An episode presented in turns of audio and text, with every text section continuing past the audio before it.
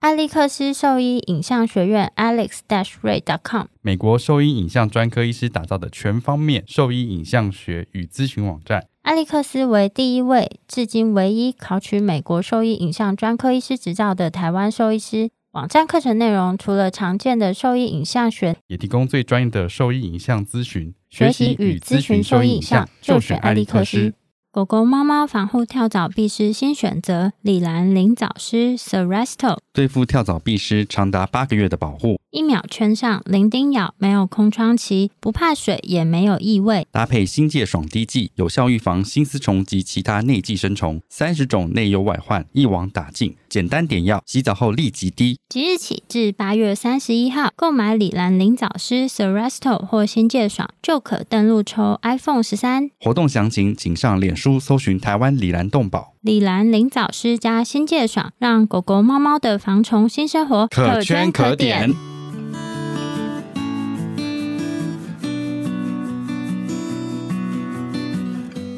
你现在收听的是 Wonder Vet Talk 超级好兽医的闲聊时间，我是兽医师林哲宇 Steven。我是兽医师肖慧珍，在这边我们会用轻松谈论的方式，带给大家一些简单而正确的小动物相关资讯，也会和大家分享一下兽医师日常发生的有趣事情。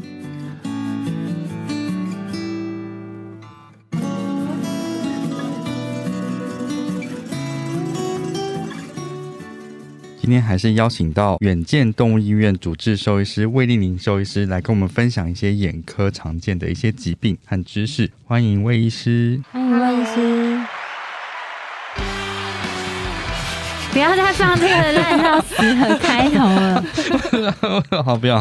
没关系。欢迎魏医师欢。迎魏医师 Hello。对啊，那一般来讲，治疗青光眼的方式有哪一 些？治疗青光眼的话，我们的重点就会在于先看他的视力还有没有救。那如果没救了，如果没救的话，我们就要比较采取一劳永逸因为的方听式。 听起来，因为听起来就是啊，这么这么快，那我等等，那还有救。啊先先从就是 先从对不起，嗯先从有救开先从视始力，对，先还存从在有视力，就因为是或突者然知道你后面是要讲什么。还有机会有视力的人，嗯对我们一定要去做努力嘛。嗯对，那如果还有视力，或者是他还有机会有视，譬如说他可能眼压才高上去，嗯还没有牛眼症的程度，小包眼压降下来，视力还回得来。呃，先看他是什么时候开始失明，因为如果像是今天有一个来个动物，它的主诉很明显就是他今天早上失明的，我们至少有一些急诊处理，譬如说我们可以做穿刺，或者是打 many 头，就是打一些高张的嗯溶液，让它这个水排出来，其实都可以很快速的把眼压可能本来是五十几的降到十跟二十，所以这是一些急诊的处理。如果不是真的那么急的，我们可以试着点药，点药就是一个长期的抗争了，就是、我们点药，清管的药非常多，那主要的原则就是关水龙头跟增加排水孔。对，所以我们通常会两种类型的药都双管齐下，尽量的点，看我们眼压能控制到什么程度。对，但这个就很依赖饲主的配合度，因为有些家人就是，呃，我工作很忙，我一天对啊就是只能点两次。我觉得这个对还是有一定的难度。所以点药能控制好这件事情，非常取决于饲主。哦对，会不会点药能够控制这件事情，其实是少数。其实是少数，哦对，真的都要全家人，譬如说有些退休的阿公阿妈可以帮忙点药，才有可能控制好。要不然就是吉娃娃可以带在身上的。嗯， 对，就带去上班的人也很多。手 提手提时尚宠配件物，对手提对宠物对。，所以点药这件事情其实是很依赖饲主，那不然就是要考虑手术。那手术的原则也是一样，就是增加排水孔或关水龙头。所以有一些镭射手术是像我们医院会做的，就是直接进到眼内去镭射它的水龙头，把水龙头给打掉。哦，哦，对，那也有一些是眼外的镭射。对，那那些的目的也都是在关水龙头。眼外的镭射，它的精准度是比较低吗？还是有其他定位方式？嗯其实精准度也不会比较低，可是它的文献效果有限因为。我很好奇的是，嗯他这样在做像这样镭射治疗，你怎么知道就是定位上然后有办你法要这么精准吗？多少有一定的哦，就像说法吗？像我们我们医院是那种直接进眼内，所以我是看得到那个水龙头，对啊，这样比较看得合到理嘛它，嗯这样比较合理。对，可是像是镭射也会有个问题啊，我三百六十度都是水龙头，嗯那我这次要打多少？对啊，你要打嗯多对，少？所以这个也是有非常多的文献在讨论，嗯跟这个可能会有一点点取决在临床症状跟医生的经验啦。所以他们有一个他没有一个标准说标准，对那，没没有有改说码要打到两百二十五度这样，没有说。哦那对有可能有手术完完全完没有全没有改改善的， 有可能，真的。对，有可能。那这时候他会付钱吗？呃，他已先先经不付完要钱先不要哦对讲到这种纠纷的状况， 我对是所以嗯就是呃，手术完完全没有改善的话，你们会建议他二次再手做术一次吗？还有是有可能要采取其他方式，对，所 又以一劳像永逸吗？还是没 有没啊有，就是有视力的，我们真的要想尽量救。那关水龙头的方式有很多，增加排水孔的方式也有很多。那有的时候甚至要搭配着使用。对，所以像手术的话，嗯、像我们也可以就是买一个管子来增加这个水流排。水？对，嗯只是从文献上看起来会有点为难的地方，就是埋这些管子好像只能维持大概平均六个月左右。对，嗯那这有样时候 六个听起月来时后间嗯蛮短的，就对，就要再买一个管子。对啊。哦拿掉旧的再放一个新的，还是再放第二通常都直个，接再放一个新的。再嗯放一个？对，然后也有一些眼睛的镭射也是增加排水孔的镭射。对增加排水孔。你增加排水孔之后，它其实那个排水的东西也是一样，是随着时间它会消失嘛？你说你说增加排水这件事情，增加排水这件事情，就是因为感觉你是嗯做出来的一个通道，它会它可能会被堵住。对啊，对或，者所是以很多人嗯、哦那个没办法维持超过半年的原因，就是因为堵住了。然后因为动物的眼前防水其实比起人来说是非常浓稠的，嗯嗯对，所以像我们动物的这个堵住的几率就会比人高非常非常多。嗯，他有那种比如说堵住了，然后捅砍砍这种做法吗？还是没 有？可以打一些就是溶解那些 virus 哦所以是有的哦东不是西，因为因为我想到，比如说像装 sub 啊，或者什么之类的，他有时候真的也是会被那些哦对。尿石给堵可我住们现在啊。讲的是很细的东西，我只想，既然都是通道，搞不好有一些它是有通的方法。 没有，那就是刚刚讲用溶的，嗯你不可能用溶的，嗯可对啊是。问一好像下嘛不，太可能有什么细的东西通。对，但是就文献看起来，就算有在做这些事情，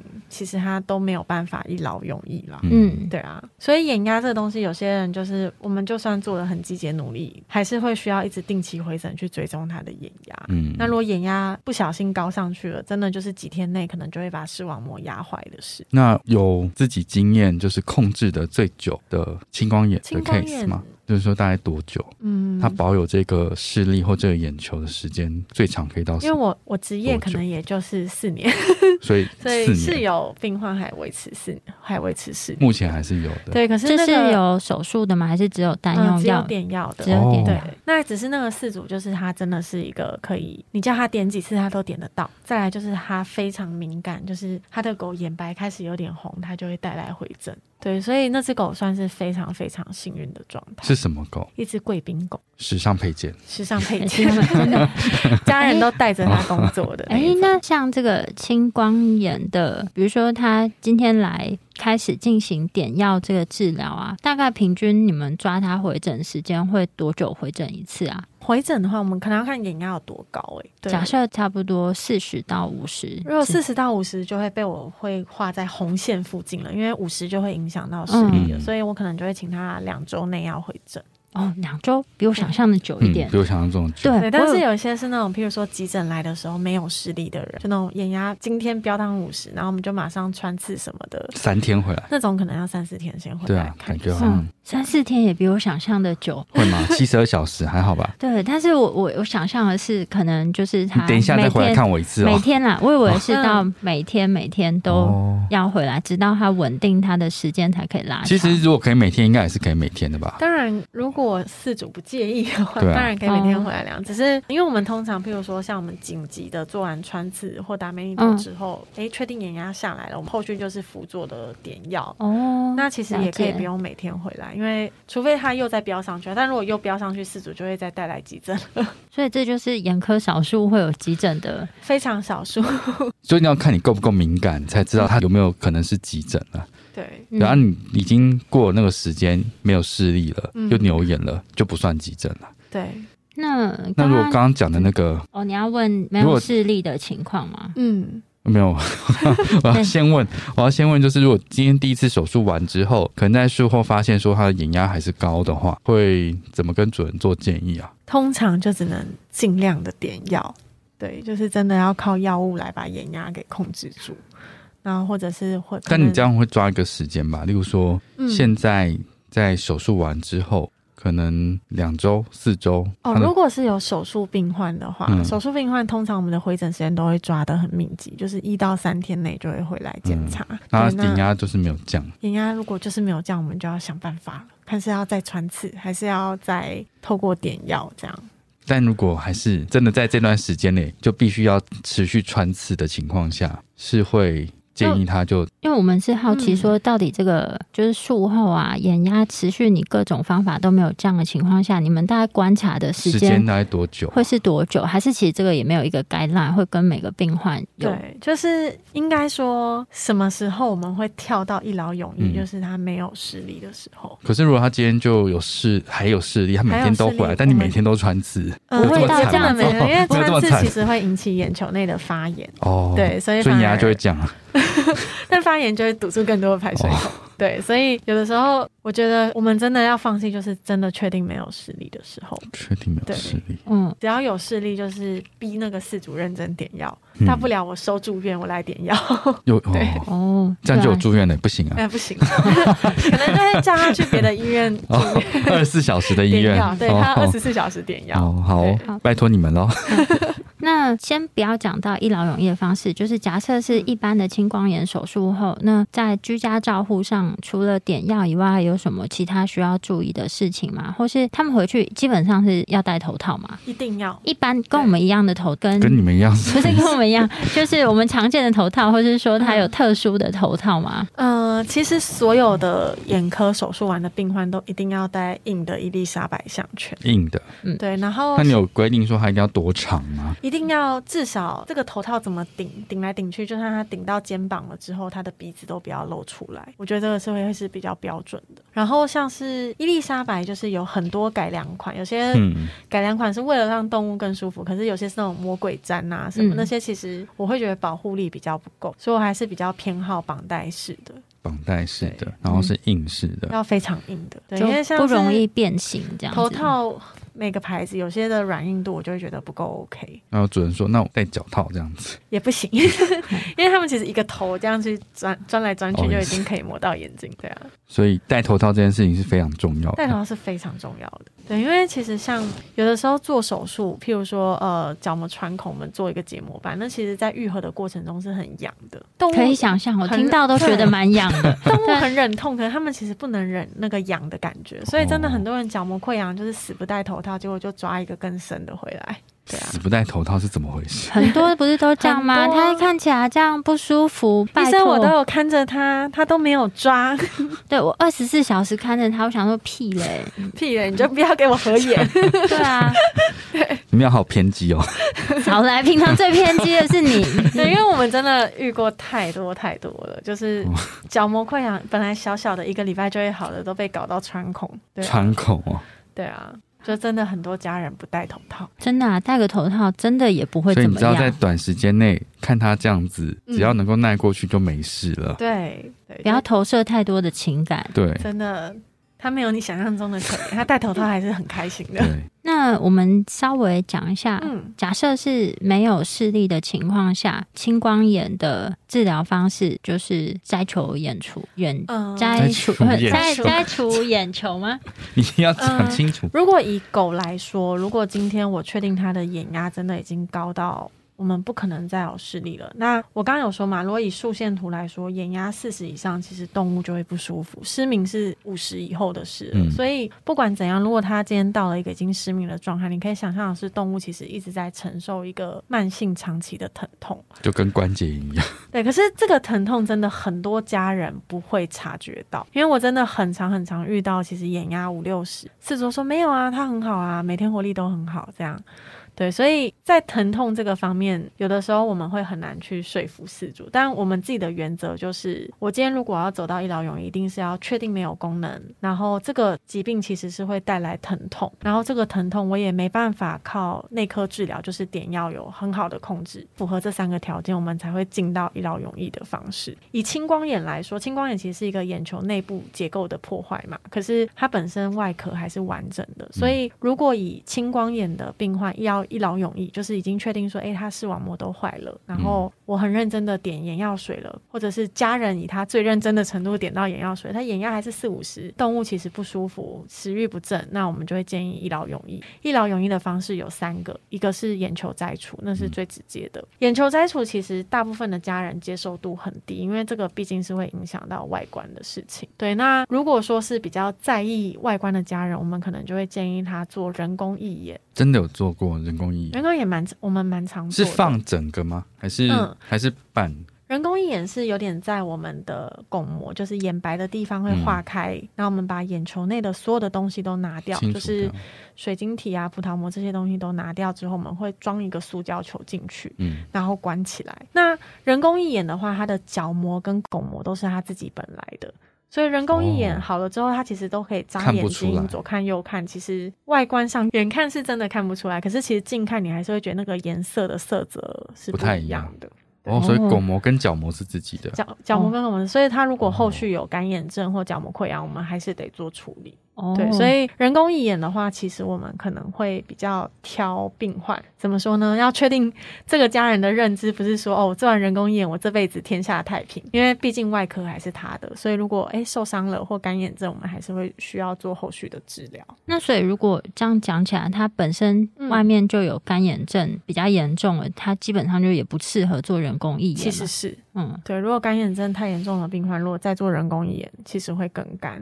因为像有文献统计过，做人工义眼有六成以上的病患会有干眼症。所以这个病患哎是、刚刚就是是两个吗？对两个，呃还有一第个三个，第三个是一个我们会叫它化学消融。化学消融的意思就是说我打药进眼球内去破坏它的水龙头，让它的眼球走向萎缩。哦对，那化学消融的好处是什么？就是它的时间很短，它五分钟可以做完，嗯，甚至不到五分钟可以做完。 5分钟然后有些动物其实是可以在镇静或者是保定的情况下完成。所以我们像我们医院有一些病患是，哎，眼压真的六七十都下不来，然后可是狗十八岁不想要承担这个麻醉风险，那动物其实又很乖的情况下，我们甚至会醒着做。对，因为其实听起来会觉得很残忍，怎么可以醒着打针的？可是其实你要想，它青光眼也很痛，嗯很所痛以的，嗯，相对起来，他反而没有注意到我们这个打针的疼痛，所以化学消融算是我们有的时候在不适合麻醉的病患会选择的方式。哎，那那他打这什么个过程是短的，但嗯是它这个眼球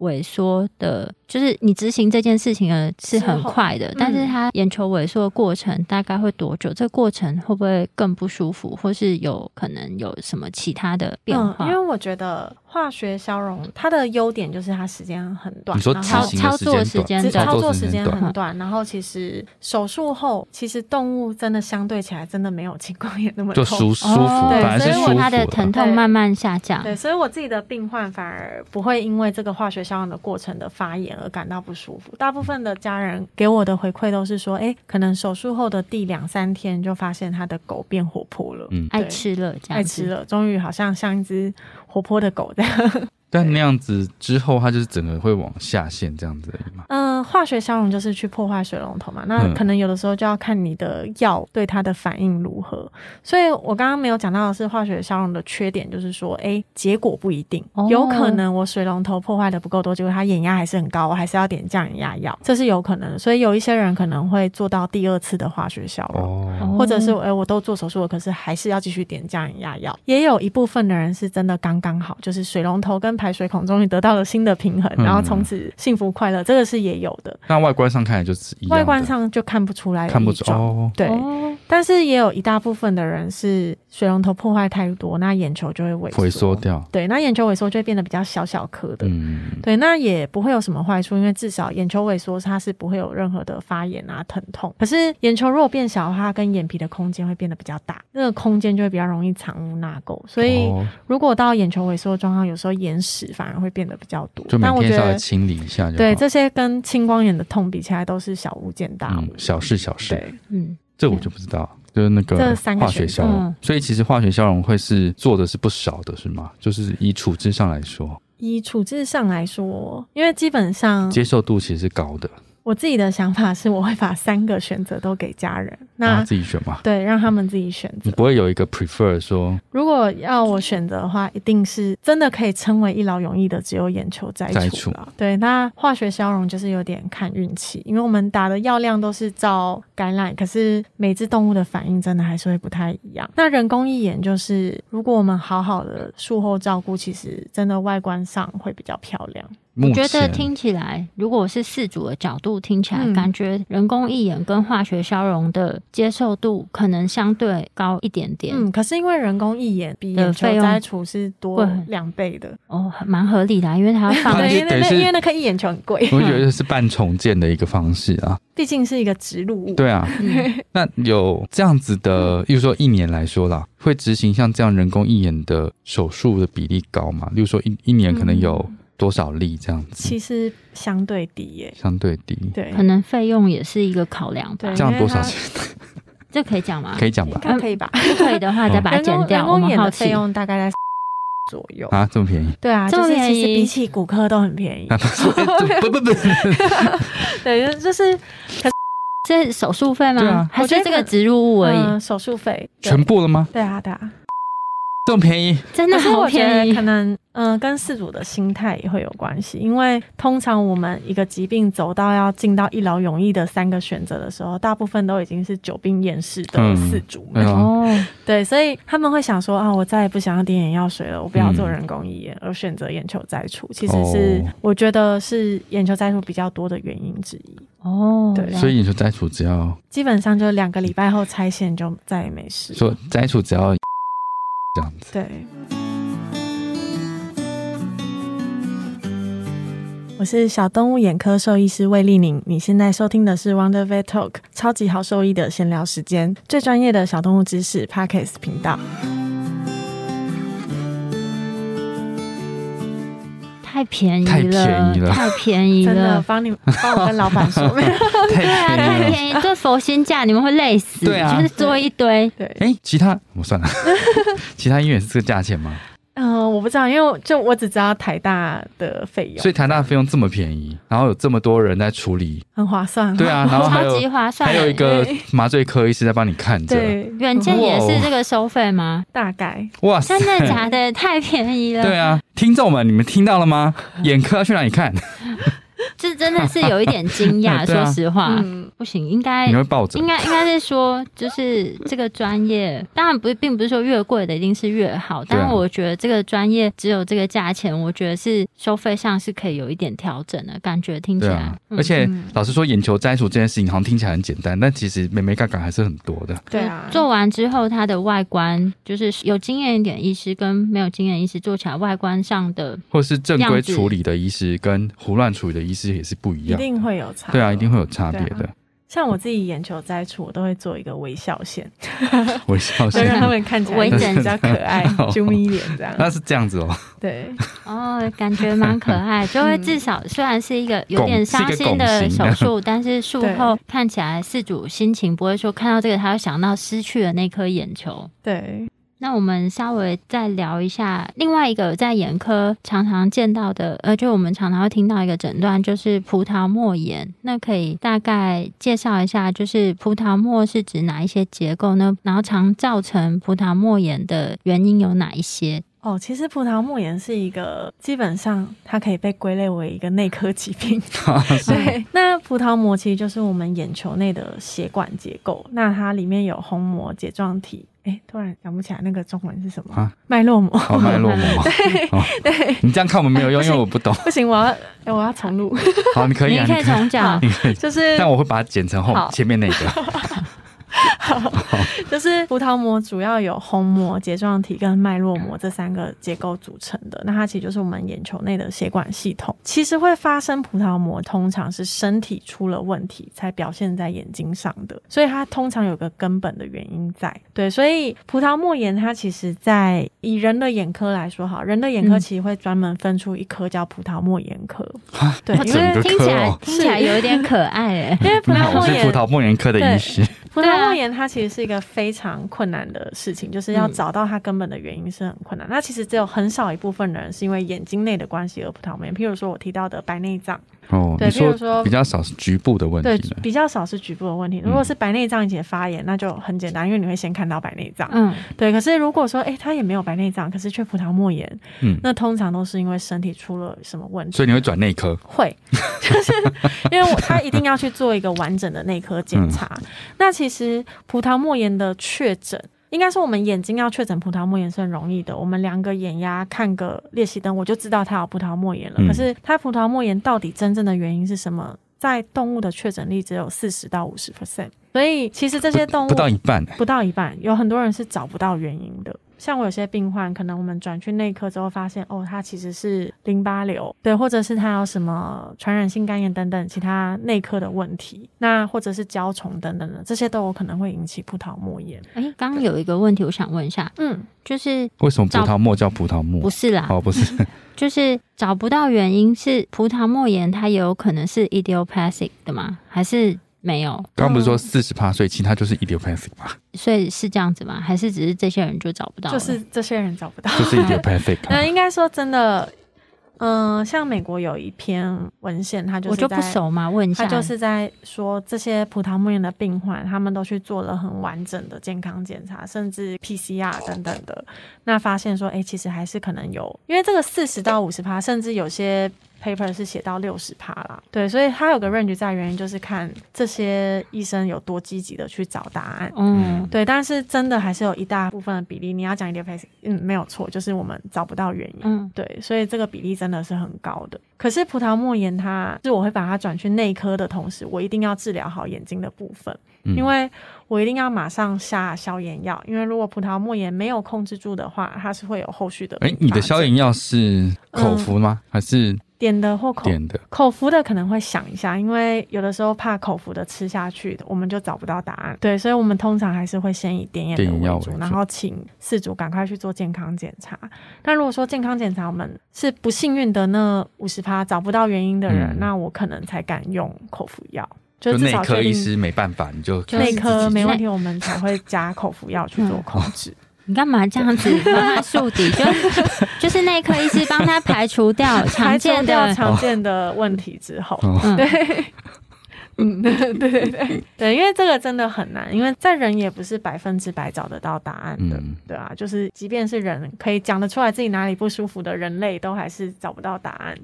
更何况是小动物们。对，嗯，嗯，那在临床上，就是葡萄膜炎会看到哪一些比较特别的症状吗？葡萄膜炎的话，就是想象我们眼睛里有个血管层，它就是在发炎，所以它就是会红肿热痛，释放发炎物质。所以比较明显的症状，譬如说它的眼前防水不会是清澈的水，那它可能就是会有一些发炎物质，甚至有出血、出脓都有可能。哦，对，所以这算是一个蛮常见的症状。再来一个可以辅助诊断的，可能就是眼压。那葡萄膜炎初期的话，眼压都会比较低，你说低于刚刚的正常值哦对，吗，低于正常值。低于正常值对，所因为以是十十以下。嗯，因为我们刚刚有说到，就是水龙头嘛，水龙头睫状体它其实就是在葡萄膜的一部分，嗯所以今天当葡萄膜炎的时候，睫状体发炎的时候，它就没办法好好的产生水，所以这个时候的眼压反而会是低的。对，可是你可以想的是，眼压虽然低，可是这些水越来越脏，越来越脏，又会堵住排水孔，所以嗯水又有可能会飙上去。对，所以有些所以说初期它应该会是眼压低低的，对然然后后到中期以后，它有可能会变有成可高能眼会压，二次性二的次性青青光光眼眼就出现了。 对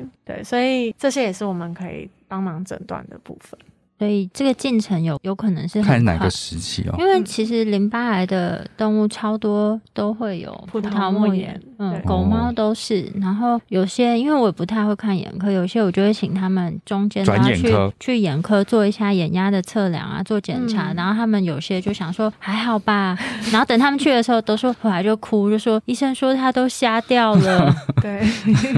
其实呃，淋巴瘤有葡萄膜炎是百分之百的，百分之百，啊对，所以一定还是要只是说多检查严。重而已。对，那所以到你眼前方有积血或积脓的情况，都是比较严重的吗？还是其实跟它的严重程度不一定成正相关？不一定成正相关，因哦为也要看他自己血管层坚不坚强。那在狗猫发生的，哎、我是比较好奇，刚刚那个百分之百是在狗猫都是吗？狗猫文献好像都写狗、欸，对，嗯，因为我也有蛮多猫咪，就是淋巴瘤，它们也后来变成就是葡萄膜炎，然后很快进展到一只青光眼，然后就瞎了。嗯，那只是那些猫咪啊，就因为我几乎没有在看眼科，但是我自己接触到这些淋巴瘤的病患啊，我觉得猫好像比较容易看到，就是眼前方有积血跟积脓，然后狗的就很快不舒服，然后没有办法在更早期看到前面这些变化，还是其实就根本就没有什么特别的差异性，嗯只我是觉得刚好呃我这些病例的分布而已。我觉得是因为猫咪的虹膜是淡色的，就是它们比较多是一些金色啊，或者是灰色，所以有出血或比较容易脓在被发它现眼前会很明显。嗯可是狗的话，因为它们的虹膜还是以棕色为大嗯宗，所以有时候其实出血了，肉眼连我都看不太出来，嗯我一定都是要打光什么才会知道。哦嗯，所以就看有没有被发现而已。对，哦，有没有？我好奇问一下。 哎、我有点好奇耶，之前那个把眼球直接这样扭一扭，把它拔掉，那那个是哪来的兽医师啊？这可以把它剪掉，只是我好奇，你我不记要得这个？剪啊，你记你很讨厌哎，你记得这个病例吗？就我是忘之记了前社但我团有记得看到有一个把它扭一扭，那个好可怕哦可。是那超级是可怕啦、所以那是一般没有没有念书的医生做的事情。因为视神经它会延续到视交叉，然后另一只眼睛的视神经也是延续到视交叉的，嗯所以你这样拉扯是有可能会拉到另一只眼睛的视神经。所以原本可能只有一只失明，现在变成对，有两可只眼能睛会失两只明眼，睛都失明这样子。所以那根本不是一个教科书上会用的一个手术方式嘛，嗯，不是，完全没有这样写过吧？你说用扭的嘛？对啊。啊，完全没有人对啊这样写过吧？就我有看过的，至少五本原文书是没有人这样子写啦。然后或是其他有经验的医师是没有看过人这样做。你知道我我对啊唯一有看过这样去扭器官，就是在做那个猪的结嗯扎。他们在做那个猪的结扎的时候，公猪啊，它是把它睾丸直接扭，然后拔掉，然后就止血了，好像是这样做的。好像有印象，对大学的时候有做过。对，只有这样子，嗯，所以我才说，嗯，光眼球摘除这件事情，其实就差异非常大，而且会造成二次性的一些，哎，就是其他的影响。原其实本你要治这只眼睛，但你又伤到另外却伤到伤到另一另外一只只眼眼睛睛，对啊，所以手术的细致程度还是不一样的。像嗯眼球摘除算是一个蛮多医院会做的手术，嗯但我们自己也有结果，就是只拿眼球的。啊，什么意思？只拿眼对球但是是什么意思？基本上我们做的眼球摘除叫全眼球摘除术，嗯我们是要把第三眼睑还有眼皮都要拿干净，因为这些东西都会有腺体。所以我就有遇过有一个手术，那个病患说他摘除眼球，哎、五年了，五可是年这五年都还是会流出一些汤汤水水的东西，啊对，这就很可怕。然是什后么样的品种啊？吸尸狗。吸食对，然后后来我们就是把它打开来看，那就发现其实眼睛里面的一些结构是没有拿干净的，就是有对些腺体的结构是没有清除干净的，嗯，而且它甚至它的眼皮也还在，对，所以眼皮是就是眼眼睑皮对眼的位置睑，但其实眼皮上也都有睑板腺啊这些东嗯西，所以正常的手术我们是一定要拿干净。所以不是大家想象这么简单，把里面直接拿掉就没事了，对，就是要有一定的结构是需要处理干净的。嗯，是哪一间医院？我也不知道，哦、 对，我不相信。好像在新北市。哦，好，所以其实像就是眼睛周边的手术，或是比如说甚至是眼睑上面的团块，基本上我觉得还是会转眼科，因为毕竟眼科在我们学习的过程中啊，第一个它就是选修，中心是选修啊，我不知道台大是不是选修，我嗯忘也记是了，是选修对不对？嗯是我选所以有选过，对，所以就是像我就没有选修眼科，所以我对眼科的不管是解剖啊，或者是疾病的认识上，其实相对都没有那么完整。就算是外科医师在做这些手术，我们还是会转到眼科，请眼科的医师嗯做处理。所以我觉得，如果说家里的动物有要进行这些手术，那并不是说原本的医师不好，但是嗯我觉得可以再咨询看看眼科兽医师的意见。那你可以，既然都要手术了，不是一个小的决定，可以多听听不同医师的意见，再做决定会比嗯较好。那你在做眼球摘除这个建议的时候，你会叙述眼球摘除这个手术的程序跟需要移除的组织吗？ 会耶，会我就吗会直接指着图说这些东西都是我们要拿掉的。嗯，嗯对这样这样就是比较清楚。那嗯这样他就会知道说，假设眼科医师已经跟他讲过了，然后他在其他地方在咨询的时候，也可以再听听看他是不是能够讲出这些一样的事情。那如果也是 对对对，自己可以评断一下啦。嗯，嗯，没有说谁不好，对只是你可以多了解一下。对，你可以多评断一下。对，像洗牙，我一定都是转牙科的。对，好，那最后再问一个事主比较想知道的问题，就是假设这个狗狗或猫咪啊，它们真的失去视力了，对它们的生活会造成比较大影响吗？或是在照护上有什么样建议？嗯，我觉得没有视力一定是会影响到生活的，对啊，这是肯定的。我们家人能做的就是要制造一个无障碍的空间给他，所以像我都会跟家人说，诶，譬如说你家里的大型家具就不要变动，那你不要收个包裹就随便丢地上，因为它有可能就会撞到那个包裹。嗯再来的话，就是动物自己本身吃喝拉撒睡的位置不要变动，嗯就是它其实后来就会慢慢慢慢记得说，哎、我就是要去这边尿尿。对，那透过一些训练的帮忙，其实大部分失明的动物都可以在几个月内，就是可以有完整的生活，就吃喝拉撒睡啊。当然，活动力一定不会有有视力的时候这么好，这个是肯定的。嗯，哎、可是有些狗真的，狗猫真的是不怕受伤，就就是也看是不横到冲。直撞，还是横冲直撞的人很容易撞伤哦，嗯所以像那些病患可能就就会建议要戴头套，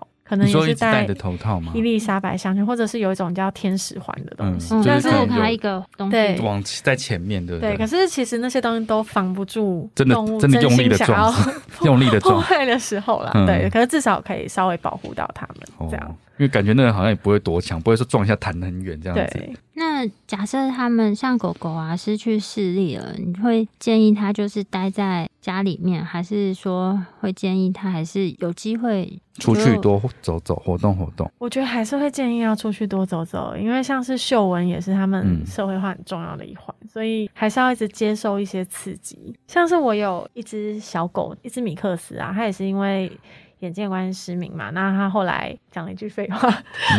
像我有一只米，像我有一只米克斯的病患，那它也是很早就失明，可是它就是一只活力满点的米克斯。那它的主人甚至可以训练它丢球，然后那只狗可以完全靠着嗅觉就捡到球，然后捡回来给它的饲主。所以还是可以有不我错觉得还是的，要有多一点的生活的刺激啦。嗯，对啊，那个立全学长说啊，因为我当时接收他的讯息，我立刻就是跟学长讲我心里多难过，然后他就跟我讲说，不管怎样，一定要带他们去，就算他失去视力，就是还是一定要带他们去散步，散步就是他的命， 散对步就很命。 散步就是狗狗的命， 对真，嗯的那些嗅觉跟它踩到地上的感觉就是不一样。嗯，这无法取代的。所以如果说他失去视力了，你觉得很伤心难过，但是不要为了过度保护他而让他失去生活中很大的乐趣。 嗯没错，像我我也有些事主会在脚上绑铃铛，然后他的狗就会真的跟着它走，哦，你说听到那声音，听到那声音，就可以跟在主人旁边。但我都还是会建议一定要牵牵绳 啊啦。 为什么听起来像赶尸 一样？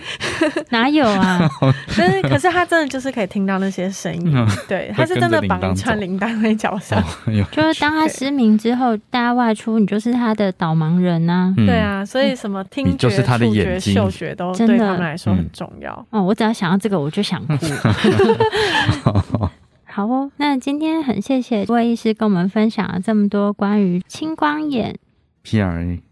PRA，然后还有就是葡葡萄萄膜膜炎炎的一些疾病知识，然后也跟我们分享一些关于狗狗、猫咪它们如果丧失视力之后，你应该怎么样照顾它的建议。如果说对我们分享的内容有兴趣或是有疑问的话，都可以上我们的网站，我们的网址是 triple w wonder vet com t w 或是 Google FB 搜寻 Wonder Vet 超级好兽医都可以找到我们哦。那如果喜欢我们的内容的话，可以点选赞助连结，请我们喝杯饮料。那今天再次谢谢魏医师谢跟谢我们魏的，医师带给我们这么精彩的内容，谢谢谢谢你，拜拜拜拜拜拜